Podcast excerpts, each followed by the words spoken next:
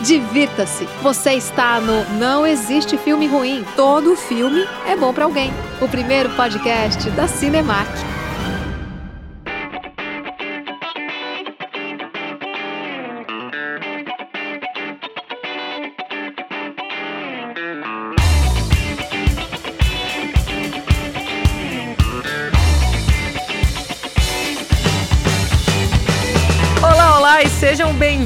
A mais um Não Existe Filme Ruim. Tô... Não, que é? tá certo? Tá certo. Não existe filme ruim, todo filme é bom pra Eu alguém. tô torta. Olá, olá e sejam bem-vindos a Não Existe Filme Ruim, todo filme é bom pra alguém, o podcast da Cinemark. Eu sou a Aline Diniz. Eu sou Érico Borgo e olha, hoje a gente tem um tema interessante aqui, Aline, pra, Hum. pra gente discutir. O negócio é que tem agora em agosto, tem vários filmes chegando às telas aí, chegando ao Cinemark, que não são baseados em nada. Olha só, que, se- refrescante, não é pois mesmo? É, então, que não são baseados em livros, não são filme baseado em game, não é baseado em quadrinho, não é baseado, baseado em nada. São ideias originais criadas para o cinema, que é um negócio hoje cada vez mais raro, parece, né? E eu acho que a gente tinha que comentar aqui sobre os riscos dessas produções originais, porque hoje em dia parece, né, que as pessoas estão... É, é aquele efeito Teletubbies, né, sabe? As crianças assistem e ele tem aquela repetição todo dia. Ah, sim. Porque ela, ela assiste porque ela se sente segura de assistir Teletubbies. Porque ela começa. Isso falando, uma referência velha, né? Hoje em dia é o mundo Bita e outras coisas aí. É. Mas que todos eles têm essa mesma fórmula, que é uma repetição constante da fórmula. A criança assiste ela fala assim: ah, não, beleza, já sei o que vai acontecer. Eu não preciso ficar com medo, eu não preciso temer pelo esse personagem ou aquele personagem. E ela vai ficando cada vez mais aventureira. Eu gosto Né? dessa sua. Mas eu acho que isso também tem um outro lado, que é o lado pros estúdios, que é assim, isso já funcionou lá, então é muito mais provável que continue funcionando aqui. Isso é muito o que eles fazem mesmo. E esse mês, só pra gente lembrar quais são esses filmes, tá? Tem o Velho do Shyamalan, Tá. que é o novo do Shyamalan. Tem Caminhos da Memória, da Lisa Joy. A Lisa Joy, ela era roteirista, Roteirista. do Pushing Daisies, né? De Westworld. Westworld também, né? Também, ela é esposa do Jonathan Nolan, que é o irmão do Christopher Olha Nolan. só. Eles co-criaram Westworld juntos. É legal. Eu gostava muito de Pushing Daisies. Uhum. E tem também o Free Guy assumindo o controle, né? Que é do Sean Levy. E o mais curioso do Free Guy, do, do Assumindo o Controle, é que ele é um original marromeno, assim, né? Porque É. ele pega algumas ideias de outros lugares e traz ali pra aquele Isso. mundo novo, que é uma é seguro, é jogar seguro também. É, é, um- é um pouco mais seguro, né? Assim, tipo. Me parece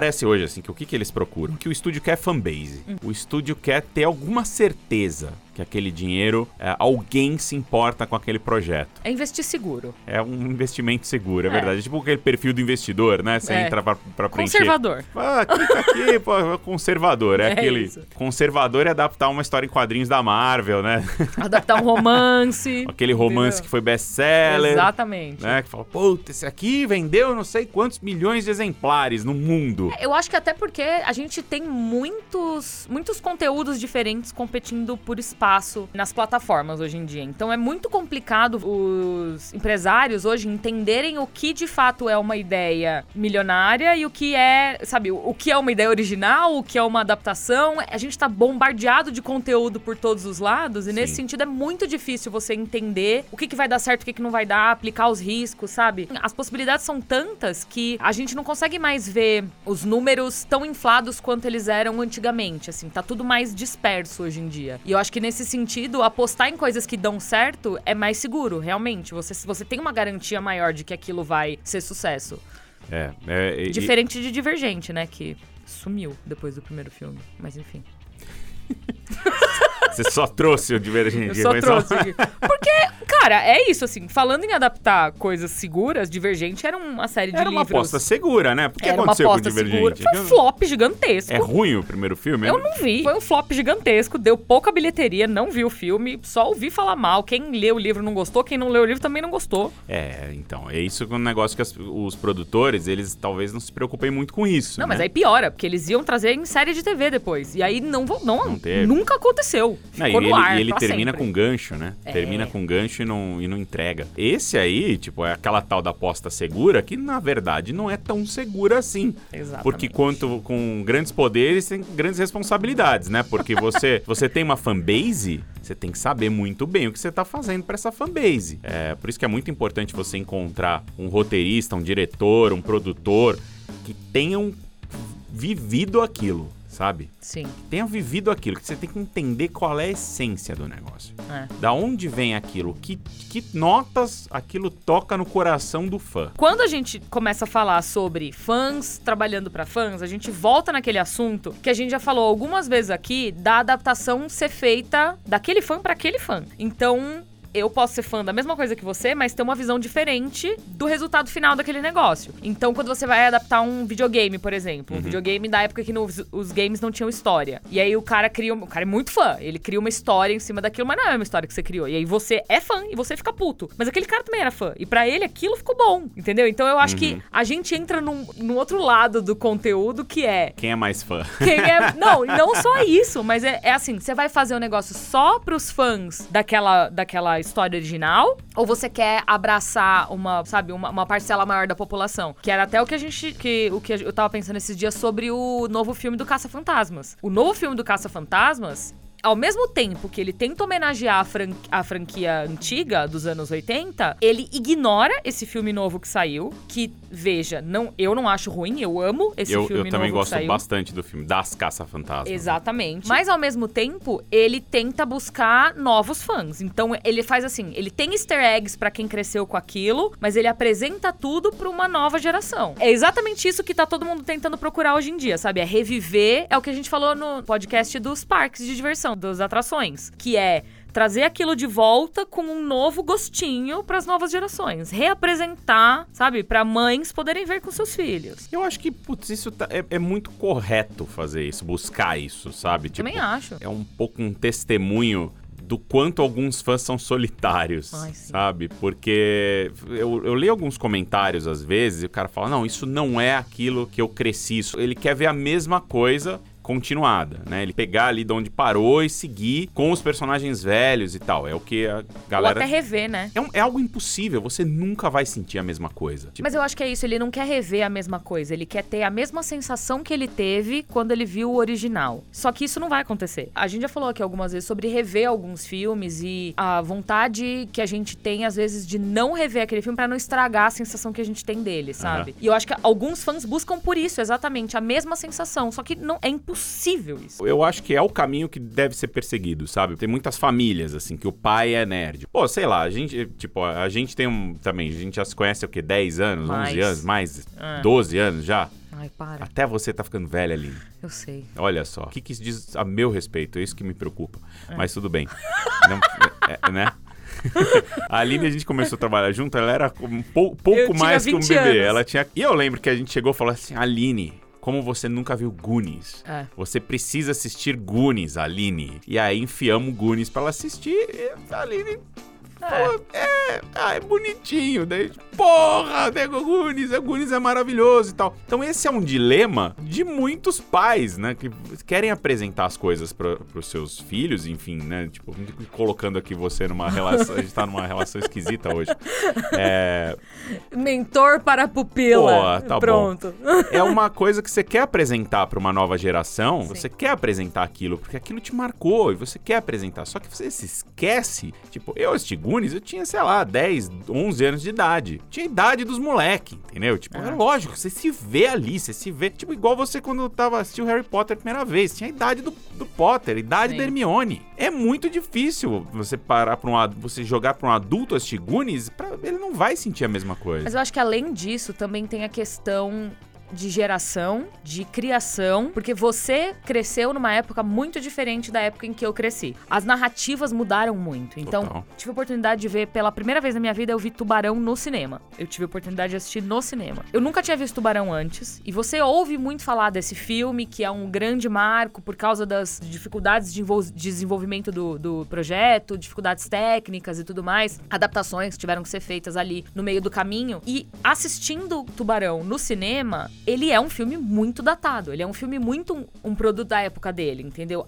A toada do filme é diferente, a narrativa, as entonações, as atuações, posicionamento de câmera, é tudo muito diferente, sabe? E ao mesmo tempo, eu também vi, por exemplo, Psicose. E Psicose é um filme que, pra mim, ele não tem idade. Você não consegue. Se você assistir o filme, assistir o filme e você não falar de que ano que é aquele filme, parece que ele é um filme moderno. Porque ele é um filme muito à frente do tempo dele. Então eu acho que também existe essa questão da- das narrativas que a gente tá acostumado a consumir. Sabe? Da forma como a gente tá acostumado a consumir alguns certos tipos de conteúdo. E isso muda muito. Porque eu, eu lembro que vocês me colocaram pra assistir Dumb and Number. Como que chama? Debbie Lloyd. Debbie Lloyd. Odiei Debbie Lloyd. Mas assim, com todas as minhas forças, eu odeio Debbie Lloyd. Odeio. odeio.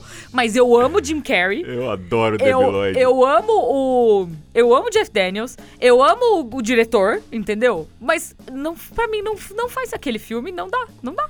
Entendeu? É, eu acho hilário. Não dá. Eu vejo séria. O filme inteiro eu vejo séria, Nossa, sem entender. pelo amor eu de não Deus. consigo entender. Engraçado. aí, porque me colocaram pra ver, pra ver o segundo. E eu nem quis ver o segundo. Falei, eu não vou. É, então, é isso aqui. Acho que a gente já viu, por exemplo, ele era chocante na época, porque, tipo, tinha aquela piada da diarreia, que era. Nossa, eu, eu, eu chorei de rir no cinema com Não aquilo. consigo entender. Mas é outro filme que nem aquele lá, Quem Quer Ficar com Mary, que também é- foi meio chocante, que fez piada com, com esperma.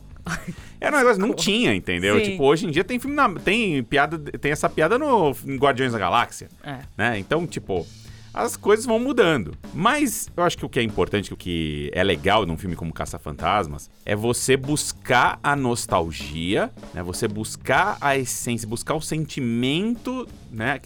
Dentro ali das pessoas e tal.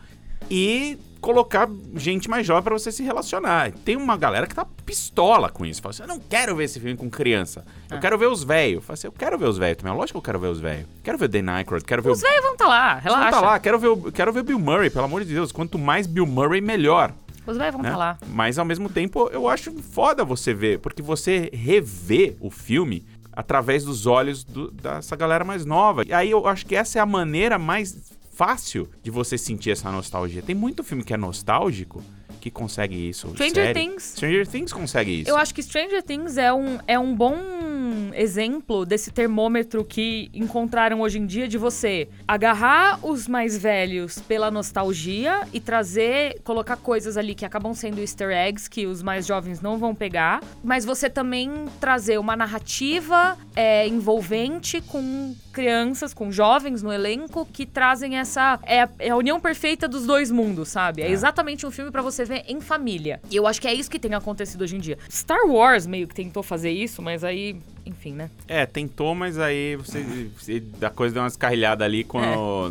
Enfim. Enfim. A gente já discutiu Star Já Wars horrores. muito de Star Wars Mas aqui. é, enfim, né? Vamos lá. E, e eu acho que é interessante isso, né? Mas você vê, mas nesse caso, Caça-Fantasmas é uma aposta arriscada hoje. Porque eles já perderam dinheiro com o filme das Caça-Fantasmas, que foi legal. Foi legal, mas ele não é. É que assim, eu acho que ele não é um filme da franquia Caça-Fantasmas. É, pra mim, o, entendeu? o, pra mim, o problema dele é esse. Você ter participações especiais dentro do filme. Sim. De- dos caça-fantasmas antigos, mas eles não fazerem parte da história. Tipo, É, eu não vejo nem isso o Bill como. Murray como motorista de táxi, fala assim, não, cara, eu quero que o Bill Murray apareça como Eu acho que foi uma tentativa de reviver a franquia, de trazer de volta, atualizar a franquia. Hum. Então, foi uma tentativa diferente do que, é que eles estão fazendo hoje em dia. Essa nova tentativa é assim, é uma continuação dos filmes. Então, a menina é neta de um deles, sabe? São crianças que vão lutar, não é o Paul Rudd que vai lutar contra os fantasmas, são as crianças, sabe? É, é a geração mais jovem que vai lutar contra os fantasmas. Eu acho que o problema do Caça-Fantasmas anterior é que eles tentaram trazer de volta dos mortos a franquia com novos personagens. E aí a, a maneira como eles tentaram fazer isso foi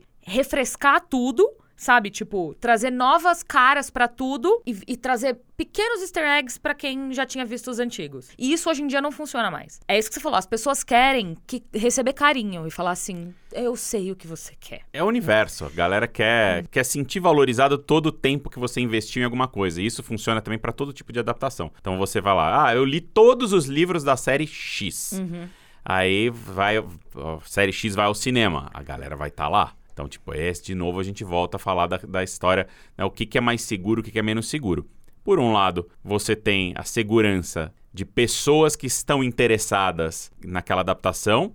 Por outro, você tem o risco de decepcionar uma legião de fãs. Você já parte Sim. do negócio. Se você lançar um trailer errado, você tá ferrado. É, eu acho que o Kevin Feige tá fazendo isso muito bem, porque ele tá trazendo elementos, hoje em dia, né? Ele tá trazendo elementos dos quadrinhos originais, mas ele tá conseguindo transformar algumas coisas em novas oportunidades nas produções da Marvel. Então, é muito interessante porque quem leu os quadrinhos, e aí sim você vê uma divisão muito grande de gente que entende que você não precisa ver exatamente o que aconteceu naquelas histórias que são muito datadas, que elas podem ser atualizadas para caber num- numa num cotidiano diferenciado, né, de como elas da, da onde elas foram criadas, mas ao mesmo tempo tem toda uma outra um outro grupo que entende que, cara, eu já li uma história em que acontecia Exato. XYZ, então agora por que não ver uma história em que acontece YX, sabe, tipo, É. que as coisas mudam e é- são os mesmos personagens, a essência é a mesma, mas é uma surpresa pra você. E é tão bom quanto, sabe? Por que É, O não? Kevin Feige, pra mim, ele ele é a representação máxima da palavra curador. Que o curador, ele é um cara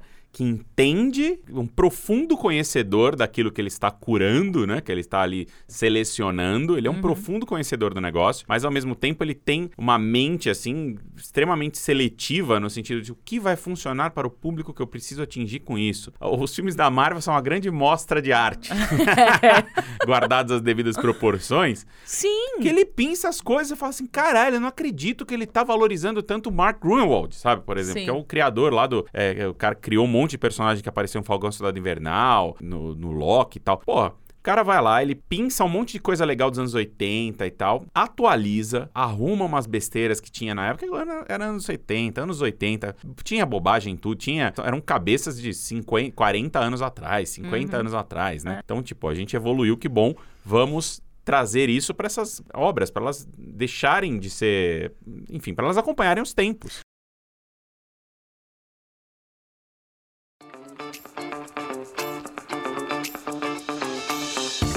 Eu acho que não é nem isso, assim. Eu acho que é também você trazer personagens, por exemplo, que foi o caso da Sylvie em Loki, que era uma personagem que tem elementos de algumas personagens diferentes que foram unidos pra se transformar em uma nova personagem. Exato, achei E isso é perfeito. maravilhoso, porque perfeito. sabe? Porque aí você fica assim, será que é a fulana? Não, é a outra. Não é a outra. E aí você fala assim, não, não é ninguém, é uma pessoa nova. É isso aí. Entendeu? Tipo, e isso é maravilhoso, porque você traz elementos que os fãs vão falar: caraca, é a fulana com a ciclana, com a Beltrana e tá tudo junto e é maravilhoso. Porque funciona dentro daquela história. É isso aí. Sabe? Eu acho que esse é a maneira mais segura de você jogar. Por mais que algumas pessoas ainda fiquem putas das calças, tipo, brother, desculpa, acompanha os tempos. Você não precisa ver a mesma coisa que você leu 15 anos atrás na tela do cinema, sabe? É, porque é um tremendo curador, mas ao mesmo tempo é um é isso. Ele tem um, é um job que não é, hoje em dia não é dos mais difíceis, né? É. Agora, eu fico realmente surpreso e, faz que, e que bom, né, que os caras ainda conseguem gastar um caminhão de dinheiro, que é uma aposta arriscadíssima, num Free Guy, Sim. num esses caminhos da memória, que tem uma cara de filme caro, velho.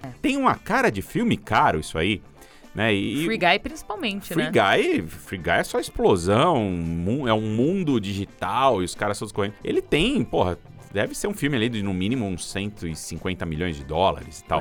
Pra você fazer esse nível de investimento, é, você é confiar muito no Ryan Reynolds, né? Porque aí se você Uhum. E no Sean Levi, né? e no Sean Levi.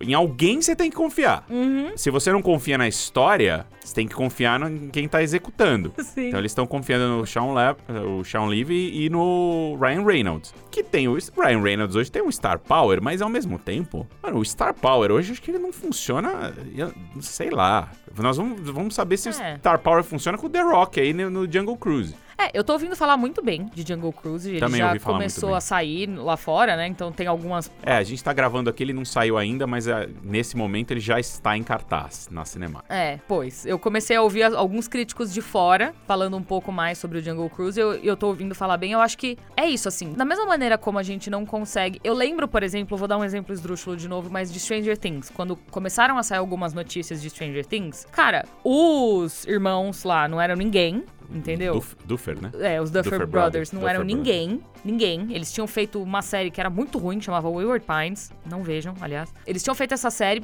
tipo, ninguém conhecia eles. Ninguém conhecia a Millie Bobby Brown. Ninguém conhecia as crianças. A premissa da série, tipo, não tinha ninguém conhecido. A única pessoa que era conhecida no elenco inteiro da série era a Winona Ryder. E a divulgação da série inteira foi feita em cima da Winona Ryder, que não tem um star power muito grande, veja. Nossa, eu tinha um crush nela que você não tem ideia. Mas ela, por ela conta teve- do. ela passou um, por, por uns baixos aí, uns, É. umas, umas É, etapas meio ruins na carreira Total, dela, muito sabe? ruins. Que ela era, nossa, uma queridinha, né? Fazia os filmes do Tim Burton, era incrível lá, nossa. E, eu- e ela tá num dos meus filmes favoritos de todos os tempos, né? Que é o Beetlejuice. Beetlejuice é maravilhoso. Que ela é incrível em Beetlejuice. E aí teve lá seus problemas e tal, e sumiu muitos anos. Teve o seu cancelamento ali. É, durante um período. Durante um período e voltou com super força. Então, tipo, É. eu acho que teve um interesse, teve muita gente. Talvez Stranger Things tenha sido muito motivado justamente por essa coisa da nostalgia, né? Porque Uhum. as pessoas foram lá pra ver o Winona Ryder, pra sentir de novo, né? Aquela coisa que sentiam quando assistiam os filmes do Tim Burton lá atrás e tal. Uhum. E acabou pegando uma geração nova que viu, que se identificou pela garotada e tal. Então, tipo, é uma fórmula legal. É, é que, desculpa só te interrompendo, mas eu acho que a grande questão do Star Power ainda hoje é assim: o que é um verdadeiro Star Power? Porque hoje em dia eu tenho a sensação que as bolhas são muito reais, sabe? Eu lembro que. Cara, isso deve fazer uns 5, 6 anos mais. Eu lembro da época que o Michael Fassbender tava em alta, tava fazendo tudo. Ele fez os X-Men, fez o Magneto, tava fazendo lá os filmes dele, pá. Assassin's Creed. É, Assassin's Creed. E aí eu, eu li uma. Shame. eu li uma matéria. Sempre importante Sempre lembrar importante. de Shame. É. E eu li uma matéria porque ele era o nome da época, assim. Uhum. Todo mundo só falava dele. Veja, todo mundo só falava dele. Sim.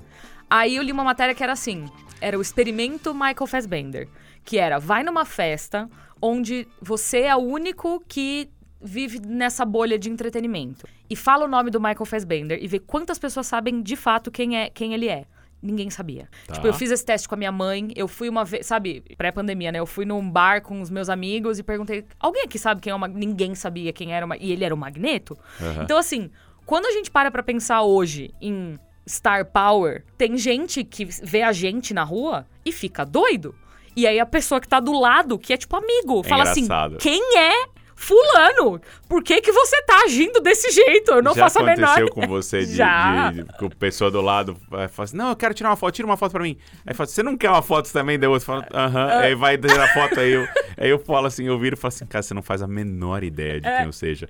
Você não faz a menor ideia, você tá tirando foto com um desconhecido Com na rua. Exato. Só porque o seu amigo falou. Exato. Tipo, velho, o que, que você tá tirando essa foto? Eu sempre Eu não falo. significo nada pra você. Não, eu sempre falo, tá tudo bem, não se preocupa, eu não sou da tirar bolha, foto, entendeu? fica, é ta- isso. tamo junto. Porque é isso, É entendeu? engraçado. Quem é quem no rolê, sabe? Quem é. Assim, não tô falando que o The Rock não é um verdadeiro, uma Você acha que os seus amigos estrela. Hum. no, no bar saberiam quem é o The Rock? Saberiam. O The Rock, sim. O The Rock é Star Power de o verdade. The Rock é Star Power de verdade. Hugh Jackman. Não, é o Wolverine.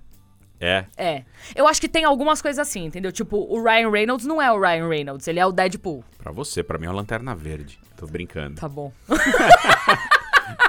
tá bom. O, o- Mas eu acho que é isso, entendeu? Quando você aposta muito em qualquer coisa só pelo Star Power, pode ser um pouco perigoso. Por exemplo, Stranger Things, de novo, foi uma combinação de várias coisas que o estúdio decidiu apostar e dizer: eu acho que isso pode dar certo. É a mesma coisa do Free Guy, entendeu? Tipo assim, eu acho que o Ryan Reynolds com o Sean Lee vai com a premissa, com. É um combo perfeito que tem grandes chances de sucesso. Pode dar errado, mas tem grandes chances de sucesso. É, porque é o cara que fez Uma Noite no Museu, né? Então, tipo, Sim. que tudo bem, é baseado num livro, é um livro ilustrado, mas é um livro ilustrado Nossa, lá. sério? É, então, ninguém conhece o livro, não saiu, acho que nem. Não é um livro conhecido. Não tinha a menor ideia. É, é super desconhecido. Então é quase como se ele fosse uma aposta original. E aí, ele- nesse caso, eles apostaram né, na ideia, que é muito boa. né, É um Toy Story no museu, É. né? Você olha pro lado, as coisas criam vida. Então é uma ideia que parece original, apesar de ter ali, de ser baseada em algo, num livro físico Aham. previamente existente. Eu perguntei do Hugh Jackman pelo seguinte, porque ele está nesse Caminhos da Memória, né? Ele é produtor e tal. E, Uhum. Nossa, caramba, não tinha a menor ideia. é o, é o filme com ele. E é, é o típico filme que você imagina assim, que eu não sei, mas na minha cabeça é, a história deve ser mais ou menos assim, e eu tenho quase certeza que deve ser o que aconteceu. Ele recebe do agente um roteiro, fala assim: olha, esse roteiro está muito bem falado, eu não sei aonde, chegou na agência tal. Daí chega na mão do Hugh Jackman, ele lê e fala assim: nossa, eu amei, eu quero. E aí vai com aquele. com as costas quentes, fala assim: Hugh Jackman já quer fazer esse filme. É, Scarlett Johansson no Torre do Terror. Scarlett Johansson, é, é isso. Fala Assim, ó, esse, esse ator muito famoso quer este filme. Então eles meio que dão o filme pro cara, né? Tipo, já esperando, talvez, que ele fique feliz e faça outra coisa em troca. Com certeza. Eu, É eu tenho a bem- sensação que é exatamente isso que acontece. Porque senão você não vai apostar, meu, você não vai colocar 100 milhões de dólares. Se fosse um desconhecido, você não, não punha. Depende. Eu acho que assim, se tem. Eu acho que é tudo um joguinho muito interessante, assim. O que pode. É muito toma lá da cá da relação entre estúdio, produtoras e po- potencial. Sabe, tipo. Por exemplo, eu nunca vou esquecer desse filme, mas um filme horrível. Chama Pequenos Vestígios. Você viu esse filme? Não é o sei. Denzel Washington, o Rami Malek e o Jared Leto. Saiu ano passado. Não vi esse filme. É um filme de investigação. Eu tava ouvindo burburinhos desse filme. Tá. E aí eu falei, vou na cabine. E aí eu fui na cabine. Filme horrível. Horrível. Péssimo. Tipo, horrível. Foi indicado ao Globo de Ouro.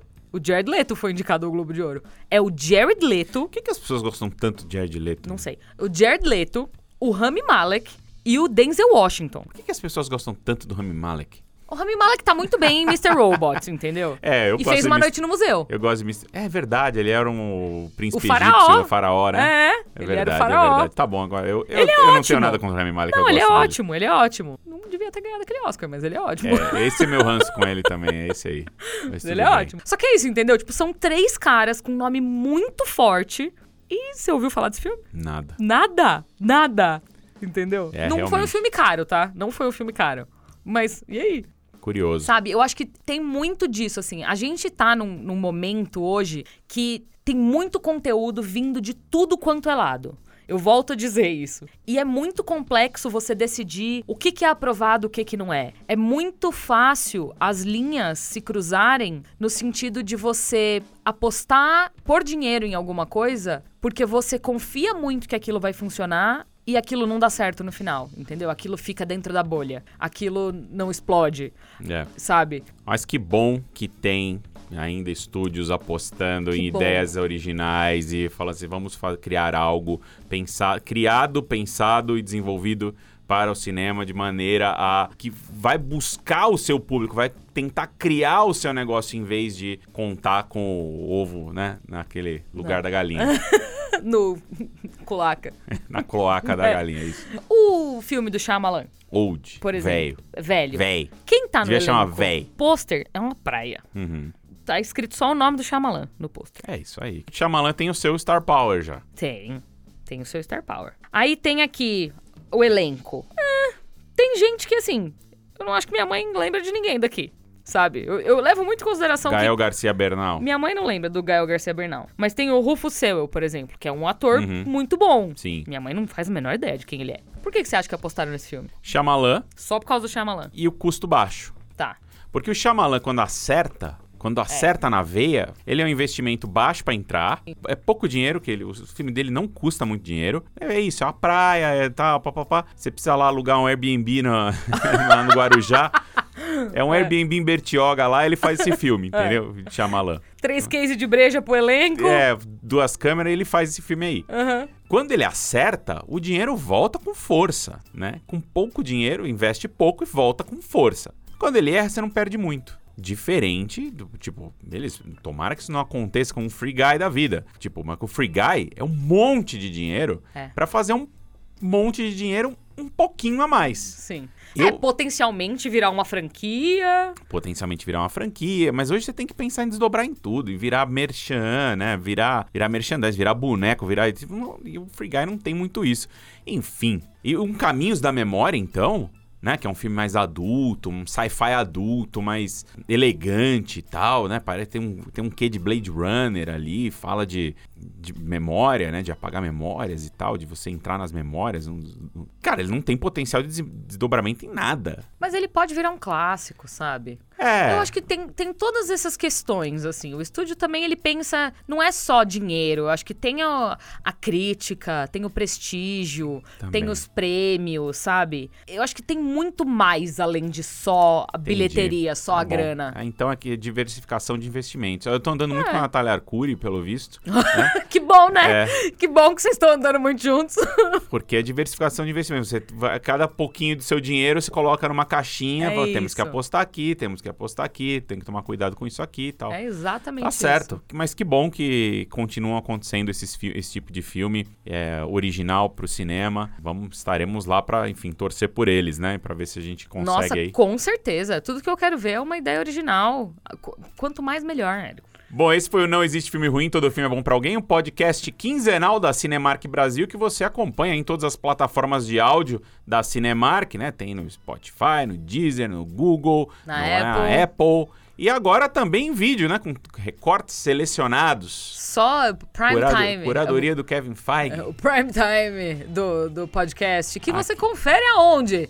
No YouTube da Ruro. YouTube da Ruro, é isso É. aí. Uma, sempre uma semana depois. É isso. Bom, a gente te espera aí pra mais um Não Existe Filme Ruim, Todo Filme é Bom Pra Alguém. Até a próxima. Valeu. Tchau! Obrigada por escutar. Para continuar a conversa, entre nas redes sociais da Cinemark Brasil. Te esperamos por lá.